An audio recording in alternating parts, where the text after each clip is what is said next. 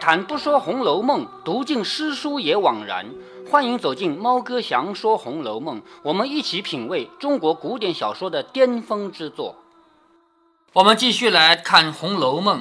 前面呢，因为他们家里经过一次很严重的查抄事件，查抄完了以后呢，就发生了一系列的连锁反应。其中之一呢，就是西村。他觉得自己跟宁国府要断绝往来，他把一生的气呀都撒在尤氏身上，搞得尤氏这个人很无奈。其实，整个他们家查抄也好，还有家里的败落也好，尤氏还真没有什么责任。但是惜春这个人，他就是这样的脾气。他说我跟宁国府不来往，而且他这个话就对着尤氏说的，所以有什么气都让尤氏来收的，来这个接受的。然后第二个连锁反应呢，就是薛宝钗跑来辞行。当然，像薛宝钗这么聪明的人，他不可能直接说你们家都抄家了，我要走了，不会这么说。他只说我妈妈病了，我得回去陪她。这个时候呢，探春就说了这样一句话：“好好好，走吧，以后也别来了。”探春这个话表面上看很无情，但是实际上他说的是什么话？就是你们要闹，我干脆陪你们闹闹大，干脆赶客人走算了。接下来呢，他们要到。贾母这边来，尤氏等遂辞了李纨，往贾母这边来。贾母歪在榻上，王夫人说：“甄家因何获罪？”好，这个甄家的事情啊，一直是做一个支线，一直做一个旁边的这种侧写啊，就是作者的笔墨没有写任何真假，只是通过几次别人的话来描述。在他们家夜里查抄的时候，探春就说：“甄家不是抄了吗？”说了一遍。然后第二呢？就是到了隔天早上，尤氏打算去上房跟王夫人见面的时候，旁边有一个比她低一点的啊，就是婆子说：“你不要过去，那边有江南甄家过来的人，好像不方便。”好，也提到了甄家被抄了。现在呢，第三次提到了啊，王夫人在跟贾母说，甄家因为什么什么罪，如今被抄没了家产，回京治罪，就是把人抓了，已经押到京城来了。贾母听了正不自在，恰好见她姊妹来了，就问从哪里来的？可知凤姐妯娌两个病今日怎样？就是你们从哪来的？知不知道王熙凤和李纨他们的病今天怎么样了？尤氏等忙回说今日都好些。贾母点头叹道：“咱们别管人家的事儿，且商量咱们八月十五赏月是正经。”现在已经到了下半年了，这个红十四年过得特别快啊，真正过得慢的就是红十二年嘛。红十三年过得有点快，红十四年更快了，一下子就到了中秋了。说不要管人家的事了，就是真假啊，什么事情都咱们都别去考虑了，咱们自己八月十五要不要赏月？王夫人笑着说：“都已经预备下了，不知道老太太拣哪里好，只是园里空，夜晚风冷。”也就是赏月，我们都准备好了。你要到哪里赏月呢？园子里好是好，就是风吹的冷啊。到了秋天嘛，贾母笑着说：“多穿两件衣服何妨？那里正是赏月的地方，岂可不去的？”说话之间，早有媳妇丫鬟们抬过饭桌来，王夫人、尤氏等忙上来放箸捧饭。王夫人是她的儿媳妇，尤氏呢虽然不是亲的孙媳妇，但是也是孙媳妇辈。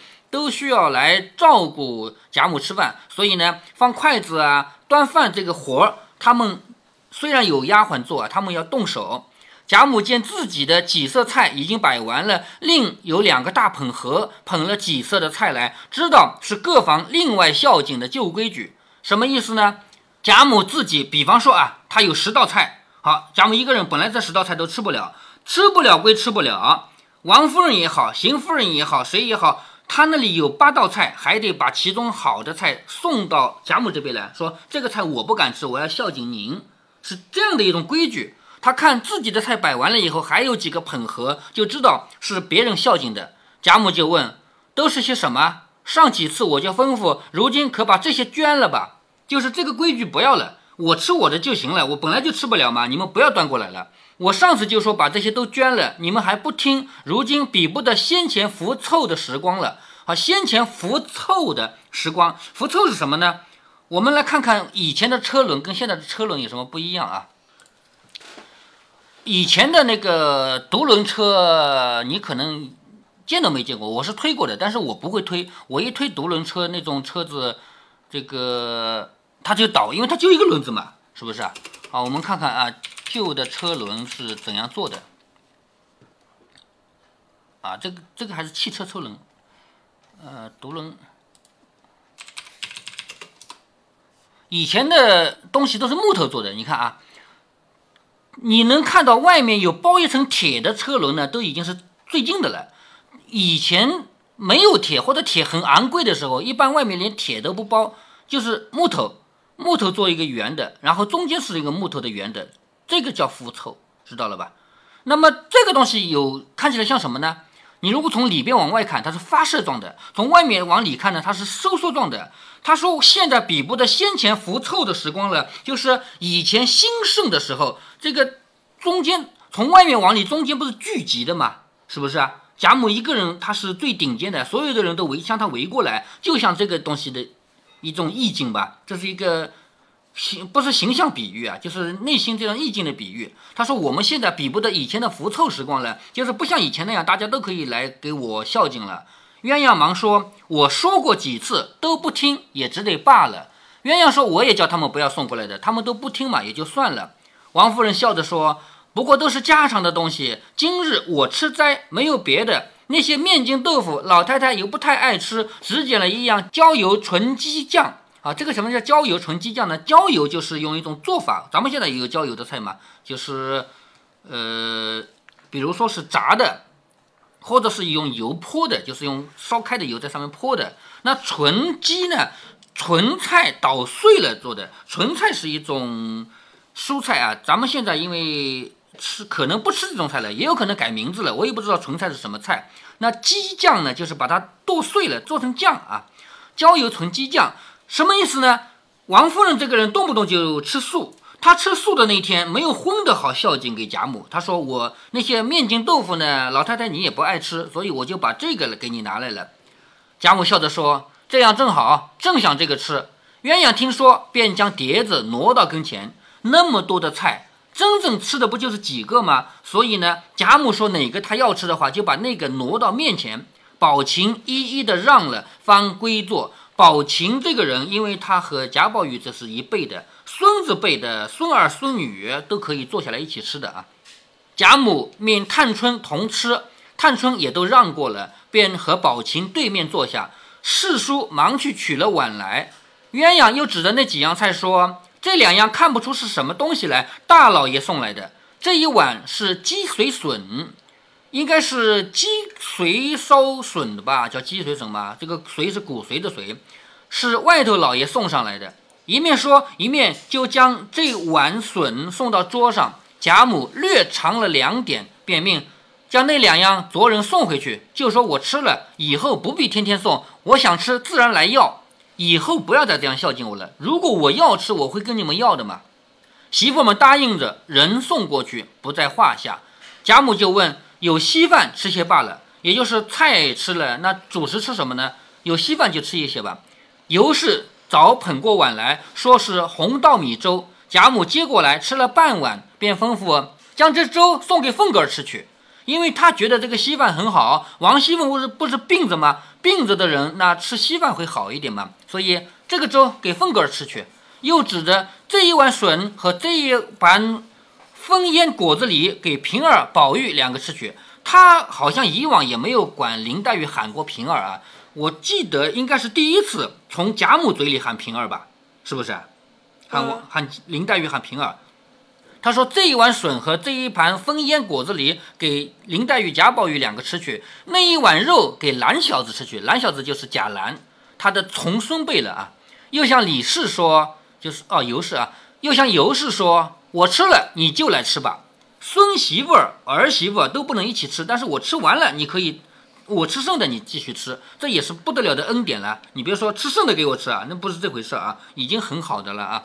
说我吃了，你也来吃吧。尤氏答应着，等到贾母漱口洗手完了，贾母便下地和王夫人说闲话行时。什么叫行食呢？就是消化消化。吃完了之后，咱们现在有讲究啊，吃完之后要怎么怎么样啊？关于吃完了以后究竟要怎么样才有助于消化，这个不同的时期有不同的说法。以前有一种说法说，饭后百步走，活到九十九。吃完了以后要出去散散步，走它一百步就活到九十九。但是后来呢，又被推翻了，说饭后必须躺着不动。那哪个对呢？我们总归相信最新的研究。如果说同样是科学家得出来的结论啊，那么最新的科学家得出来的结论总归比以前的旧的要好，因为他没有足够的证据，他不会推翻过去的一个结论，是不是啊？但是我们回到这个社会上啊。社会上人都相信旧的，比方说，假如有一个科学家发明了一种新的药，这个药可以治癌症的，和另外《本草纲目》上说有个药可以治癌症的，《本草纲目》还没有多少年啊，只有五六百年。再老一点，《黄帝内经》说什么什么东西吃了长生不老，那个时候没有癌症这个说法啊，就是古代没有癌症这个说法，说什么什么东西吃了可以活到九十九。那你说老百姓相信哪一个？相信两千年前的《黄帝内经》呢，还是相信五六百年前的《本草纲目》呢，还是相信去年的科学研究呢？两千年前的。哎，对，两千年前的，这就是我们这个社会上的一个怪现象啊。我认为它是一个怪现象，但是像你的爷爷辈这种人，他就会相信古老的。但是在我的眼里，如果科学界得出了新结论，推翻旧结论，我肯定相信新的。我永远是跟着科学最新研究走的。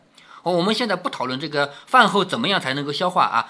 贾母这里是吃完了饭以后跟王夫人聊聊天，这就是帮助消化了。我们也不知道这样做是不是有道理啊？聊聊天是不是帮助消化？尤氏告坐，也就是贾母吃完了嘛，尤氏可以吃了，就告坐。探春、宝琴两个人也起来，他们也吃完了，笑着说：“失陪，失陪。我们吃完了，我们就不坐在这里了，你吃吧，叫失陪。”尤氏笑着说：“剩我一个人，大排桌的吃不惯。”也就是贾母的排场那么多的菜，现在就他一个人吃了，是不是？我一个人吃大排桌，我吃不惯。贾母笑着说：“鸳鸯琥珀也趁势吃一些，又做了陪客。好，鸳鸯琥珀这样的丫鬟仆人，按理说呢，也不可能吃这么高档。但是今天贾母就高兴，让他们吃，但是不是白给你们吃的，你们给我做一次陪客。”尤氏一个人吃不是有点不习惯吗？你们来陪一陪，有人陪了总好了吧？是不是？尤氏笑着说：“好，好，好，我正要说呢。”贾母笑着说：“看着多多的人吃饭最有趣儿的，也就是老年人嘛，看到大家年轻人一起吃饭，看看就觉得高兴。”又指着银蝶说：“这孩子也好，也来同你组织一块吃。等你们离了我，再立规矩去。”这个话什么意思啊？银蝶，我不知道银蝶是哪个人的丫鬟，就是。这里应该是尤氏的丫鬟，因为这里的主人只有尤氏，正在吃饭的主人就只有尤氏嘛。他指着银蝶这个人说：“你这个孩子啊，来陪着你主子一块吃。按理说不可以，主人吃饭和丫鬟吃饭绝对不可以在一起的，绝对不能在一个桌上同时吃的。但是贾母这里说了，等离了我这儿，你们再立规矩，在我这儿这个规矩不要遵守。我们还记得前面贾母多次破坏规矩嘛，是不是？嗯，他觉得这些东西无所谓。”尤氏说：“快过来，不必假装。那么既然贾母说了嘛，尤氏就要顺着贾母的意思，叫你快过来吧，不要假装了。”贾母负手看着取乐，负手就是把手背在背后，看着他们很高兴。因见伺候添饭的人手中捧着的一碗下人的米饭，尤氏吃的还是白金米饭。贾母问道：“你怎么昏了，盛这个饭来给你奶奶？什么意思啊？你拿那个下人吃的米饭来给尤氏啊？尤氏是个主子呀。”那个人说。老太太的饭吃完了，今日添了一位姑娘，所以短了些。也就是烧饭的时候没想到尤氏要过来吃，所以尤氏现在坐下来吃就只能吃那些仆人的饭了，档次低一点了。前面我就说过，他们家什么时候这么紧过啊？紧巴巴的过日子，吃几厘米烧几厘米。现在我们看出他们家的这个慢慢慢慢的下坡路就呈现出来了，连贾母吃的饭都算好了烧了。鸳鸯说。如今都是可着头做帽子。什么叫可着头做帽子啊？那量一量头的大小来做一个帽子。那做帽子当然是要跟头一样大了。但这个比喻，如果说烧饭呢，算好了我们的肚子大小烧饭呢，是不是啊？那就是说明穷了嘛。如果不穷的话，多烧一点有什么关系啊？说可着头做帽子，就是量好了头的尺寸做帽子啊，要一点富裕也不能的。王夫人就忙回说：这一二年旱涝不定，地上的米都不能按数交的。这几样细米就更艰难了，所以都可着吃。多少官去，深恐一时短了，买的不顺口。就是王夫人在这里赶紧解释为什么烧的饭这么少，因为这两年又旱又涝，就是天灾不断啊，那么多粮食打上来的少，交给我们的就也少了。贾母笑着说：“这真是巧媳妇做不出没米的粥来。”众人都笑了起来。鸳鸯说：“既然这样，就去把三姑娘饭拿来添，也是一样的。就这样笨。三姑娘，探春，探春不是在这儿陪贾母一起吃了吗？”如果探春不过来的话，那她在自己家也有饭的呀。所以，既然探春跑到这里来吃饭，那她的饭就赶紧送过来。这样的话，这杯饭就够了呀。干嘛要把下人的饭来给尤氏吃呢？所以鸳鸯就说：“既然这样的话，就去把三姑娘的饭拿了呀。”就这样笨。尤氏笑着说：“我这个就够了，不用取去。”鸳鸯说：“你够了，我不会吃的。”地下的媳妇们听说，方忙着取去了。一时，王夫人也去用饭。这里尤氏陪着贾母说话取笑，王夫人是永远不可能在贾母这里吃饭的。他们这个规矩一直到咱们现在也是这样啊。咱们现在还是隔代亲，爷爷和孙子亲的不得了。但是中间这一代呢，就是两头不讨好。中间这一代人跟爷爷他的父子关系，一天到晚看白眼。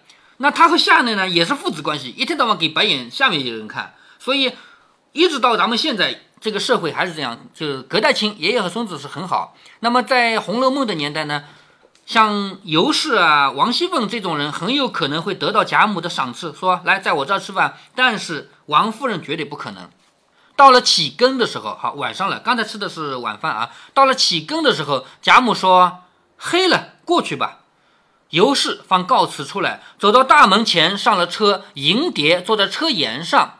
众媳妇放下车帘子来，便带着小丫头们先直走过那边的大门口，等着去了。因二府之门相隔，没有一箭之路。两个府就是宁国府和荣国府，不就是在一条街上吗？两个门离得不远吗？每日加上来往，不必定要周备。况天黑夜晚之间回来的招数更多，所以老妈妈带着小丫头，只几步便走了过来。两边大门上的人都到了东西街口，早把行人断住。他们宁荣街上本来就有人路过的，但是现在尤氏要从荣国府回宁国府，要走到这条街，所以两边的人把人一拦，这条路交通管制，不让走了，就只能等尤氏先走完了再说。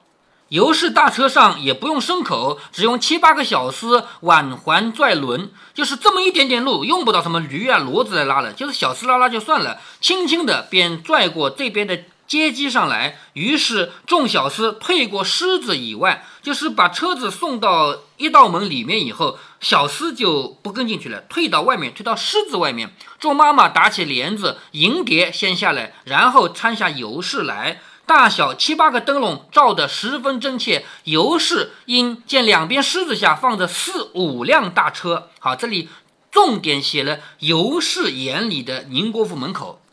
为什么要这样写呢？因为这一回你要记住，我前面跟你说过，这一回要写到他们宁国府怎么这么乱了。上一回不是说过宁国府很乱吗？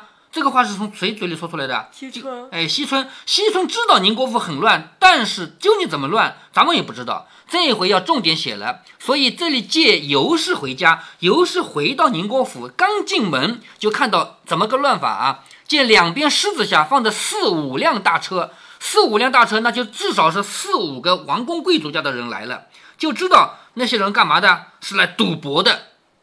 于是向银蝶真人说：“你看。”坐车的是这样，骑马的还不知道有多少个呢。就是光坐车的就四五家了，那骑马的有多少呢？马自然是拴着，咱们也看不见，也不知道他老子娘挣下多少钱给他们，这么开心，天天到我们这里来赌啊赌啊。他家里有多少钱好赌的？一面说，一面已到了厅上。贾蓉之妻带领家下的媳妇儿、丫头们也都秉烛接出来，也就是拿着蜡烛接出来。尤氏笑着说。成日嫁的，我要偷着瞧瞧他们，也没得变。今儿倒巧，我顺便打他们窗户跟前走过去。好，这里呢，作者刻意的让尤氏去偷偷看一看，只有通过尤氏的眼睛偷偷看一看，作者才能够向你描述他们家究竟怎么混乱。要不然的话，通过什么东西来写啊？是不是？所以尤氏知道他们家里很乱，但是从来没看过。他说，一天到晚我就知道他们乱七八糟的，今天我就去悄悄的去看一眼吧。众媳妇答应着，提灯引路，又有一个先过去悄悄的知会服侍的小厮们，不要大惊小怪。什么意思啊？按理说尤氏来了，赶紧说奶奶到了，是不是啊？不要叫，就当没事。这样的话才能看到真实的场面呀。如果说奶奶来了，然后里面说哦有人来了，咱们就不赌了，那就什么也描写不了了吧。所以有人悄悄地过去告诉那些小厮们不要大惊小怪。于是尤氏一行人悄悄地来到窗下，只听里面称三赞四，耍笑之音虽多，又兼有恨五骂六，怨愤之声也不少。什么叫称三赞四呢？其实就是赌博扔骰子三啊四的，说好啊好啊，这耍笑之音就是高高兴兴的笑笑。但是呢，也有恨五骂六的，说这个扔的不好啊，这个又又输了啊。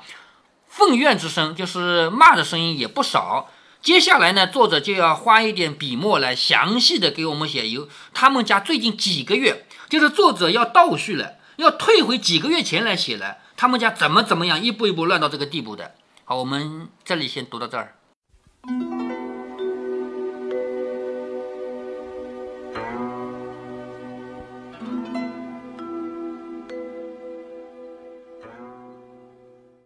有一派观点认为，《红楼梦》和《西游记》这样的古典小说具有前后对称的结构，而且支持者总能找到证据。比如说，贾母吃饭就跟第三回林黛玉进贾府是对称的；比如抄检大观园就和顽童闹学堂是对称的；探春李家就和王熙凤协理宁国府是对称的。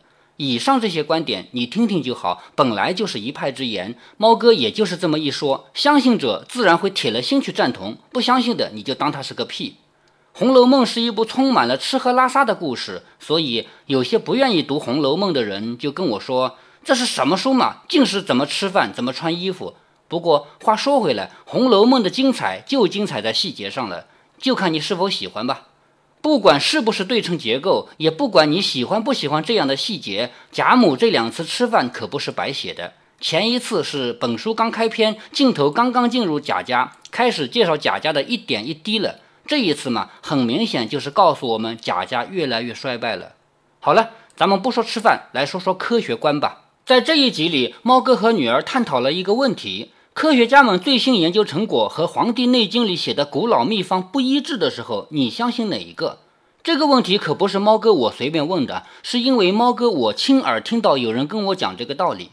猫哥的父亲在去年的这个时候查出了胃癌。我给他以迅雷不及掩耳之势安排了手术。这一年来，所有人都说你爸恢复的不错，除了瘦一点，精神非常好。可是没有人知道这一年来我经历的苦难。自从我父亲做手术的消息传开，来我家的人就络绎不绝。这其中有相当一部分人是卖他们的灵丹妙药的，而我父亲的个性是：这个世上绝对没有一个人会骗他，只要有人上门推销的，那都是好东西。在这里先要解释一下啊，有人说疾病乱投医，我的父亲是不是为了活命而相信任何一种药？这个肯定不是，他这几十年来从来就没有怀疑过谁有坏心。下面说正题啊，有一个人来我家宣传说某某东西是好药，我和我的哥哥啊没有带父亲，就我们兄弟两个亲自登了那个人家的门，问他你这个究竟是什么药？跟我讲讲看。那个人年纪并不大，比我长了十岁左右。他说。这个药叫什么什么东西？是某某公司的，公司规模怎样怎样？当我问起他，这么灵的药，世上所有的病都能治得好，为什么在其他医院或者药店一概买不到，只有你这里才卖时，他说这个药是某某公司的创始人花了几十年时间，走遍所有的深山老林，向那些隐居在深山老林里的人买来的方子。既然是花巨资买来的，老总肯定不会透露给医院和药店，肯定是他这个公司独家经营。理由是这么好的东西，为什么要让别的医院和药店分利润？故事讲完了，下面我们来理一理这种思维。在深山老林里住着和蔼可亲的老人，他世代隐居，几千年以来一直守着祖传秘方，从未透露给外界。直到这个公司的创始人走进深山，他把这个祖传秘方高价转让掉了，从此这个公司独家经营这种神奇的药物。猫哥曾经在我身边做过小小的调查。我问人：“你是否相信有这样的隐居老人，有这样的祖传秘方？”结果我发现，有好多比我还年轻、读过大学、受过高等教育的人，他也相信这些，深信不疑。而我呢，在这一集中我已经表态了，科学家们公布的研究成果如果前后不一致，我立即相信最新的，而一切不公开的东西我都不相信。那么理由是什么呢？既然我声明了我的态度，我就必须拿出个理由来，对吧？要不然的话，就成了谁的嗓门大谁有理了。首先说一下“科学”这个词，第一，科学不代表正确。比如说，味精对身体有没有害？从六零年代到八零年代，科学家们做出的结论是味精有害，这是科学的。到了零零年代，科学家们又推翻了，说味精无害，这也是科学的。如果你觉得科学家这个群体不靠谱，那只能说明科学有好多曲折的路要走。第二，科学虽然不能时刻代表正确，但是它必然代表公开。不管你是哪国人、哪个民族，也不管你受命于谁、获得了谁的资助，你做出了研究，必须对全人类公开发表论文。咱们提到“论文”两个字，好多人觉得很高大上，其实不是。论文只能算是一个交代材料，然后整个地球上任何一个人都可以重复你的实验，只要有人按照你的实验得不出一样的结论，那么你就不是科学的。必须所有愿意验证的人重复了你的实验，得到的都是一样的结论，你才能被认为是科学。那么你怕不怕被抄袭呢？放心，你可以申请专利，但是你必须公开。不公开意味着什么？要么别人无法做出你一样的结论，要么是你自己都做不出可信的结论。比如某些神奇的药方，它所宣称的效果。第三，科学家必须自己做实验来证明你的结论，而普通大众只要怀疑就够了，不必要做实验来反驳你。比如说某些神奇的祖传秘方，你要说它有用，那么你去做实验，然后你拿出大样本随机双盲对照实验的数据来给我看，而我说它没有用，我就可以直接说，直接质疑。你要是拿一把刀子来找我说，你有什么证据说我的药没有用？对不起，我不需要证据。我没有这个义务，所以猫哥已经解释了为什么科学研究会出现前后成果不一致了吧？也已经解释了当出现前后不一致的时候，我们该相信哪个了吧？我还解释了谁才应该拿出诚意来证明了吧？